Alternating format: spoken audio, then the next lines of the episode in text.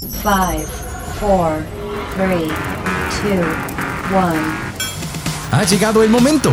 Este es tu lugar para disfrutar, para divertirte e informarte. Este es tu momento de ser libre en nuestra frecuencia. Ponte los audífonos y, vivamos la experiencia.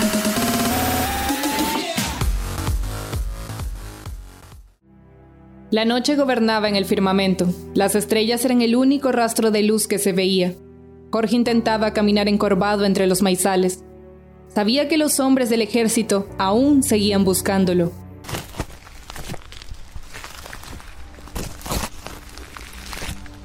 No, me van a ver.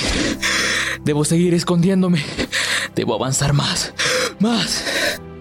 Jorge no podía creer que hace menos de una hora estaba en su casa soñando y ahora corre buscando un lugar para esconderse, lejos de su casa, que arde en llamas. Revisen el perímetro. No puede ser que solo sean ellos dos. En la hoja de reporte aparece un hijo, un guerrillero. Jorge oía como algunos soldados se aproximaban a él.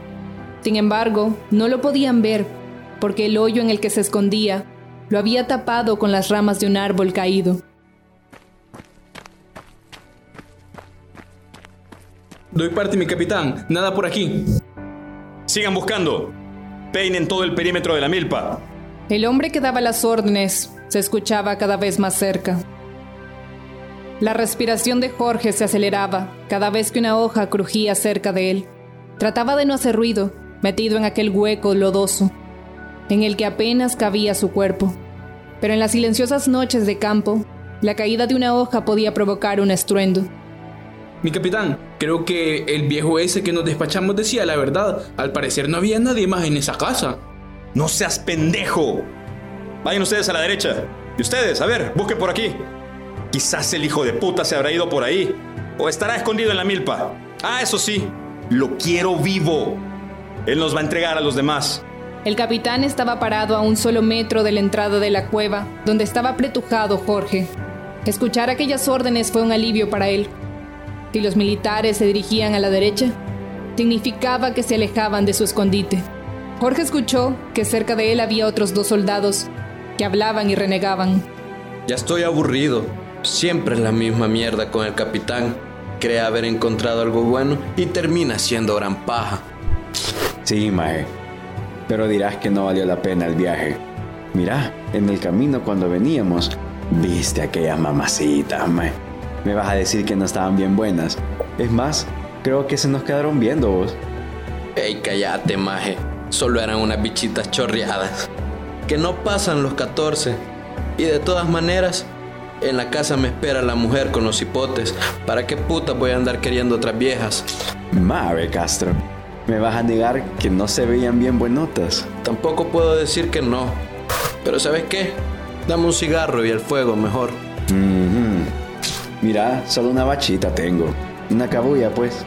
Mientras ambos soldados discutían, Jorge, que se encontraba prácticamente a pocos metros de ellos, contenía la respiración para no ser descubierto. Ey, tenés chicles todavía, mae. Simón, ma. Puta, mae. Estas ondas son lo único que no cambian. Bien me acuerdo cuando era niño. Con mi hermano solo ahorrábamos un montón solo para comprar de estas cajetillas de chicle, bo. A huevo. ¿Y qué hubo, ¿Qué hay de tu hermano? ¿En qué unidad está? Él se fue para la USA, ya no supimos más de él. A saber si estará vivo, man. Como allá siempre la Mara se mete en problemas, con los mexicanos o con las pandillas de por ahí, ya ni se sabe, man. La onda es que él siempre está vivo en tus recuerdos. Yo eso hago con mi tata. El pobre viejo murió en fuego cruzado cuando venía de pastear la vaca. ¡Qué mierda! ¿Y cómo fue?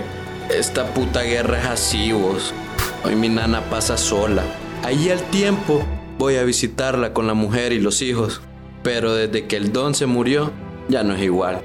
Es que puta, imagínate, mis tatas ya son unos maestros. Igual que estos dos viejos que acabamos de matar allí. Jorge sabía que el soldado se refería a sus padres. Ambos estaban vivos unas horas antes, pero ahora ya se han ido.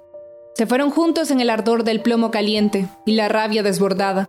La impotencia recorre el cuerpo de Jorge. Él sabe que ya todo pasó y que lo que queda en su vida es salvarse a sí mismo. ¡Hijos de puta! Jorge se acomodó en la pequeña cueva y al hacerlo movió una rama de las que cubrían la entrada de su escondite. Eso alertó a ambos soldados que estaban cerca. ¿Quién anda ahí? Iré a ver. Anda, ve allá. Yo reviso por acá. Uno de los soldados se alejó, pero el más cercano se aproximó más a Jorge. En la lejanía, en dirección donde se fue el otro hombre, se oyó un forcejeo y un grito ahogado. Ortiz, ¿estás bien? La respiración del soldado junto a Jorge se aceleró. ¡Ey, Andrés! ¡Andrés! El soldado avanzó entre las matas de maíz y encontró a Jorge saliendo del hoyo en el que se ocultaba. Ambos se miraron confundidos. Ambos están asustados. El soldado apunta con su arma hacia Jorge.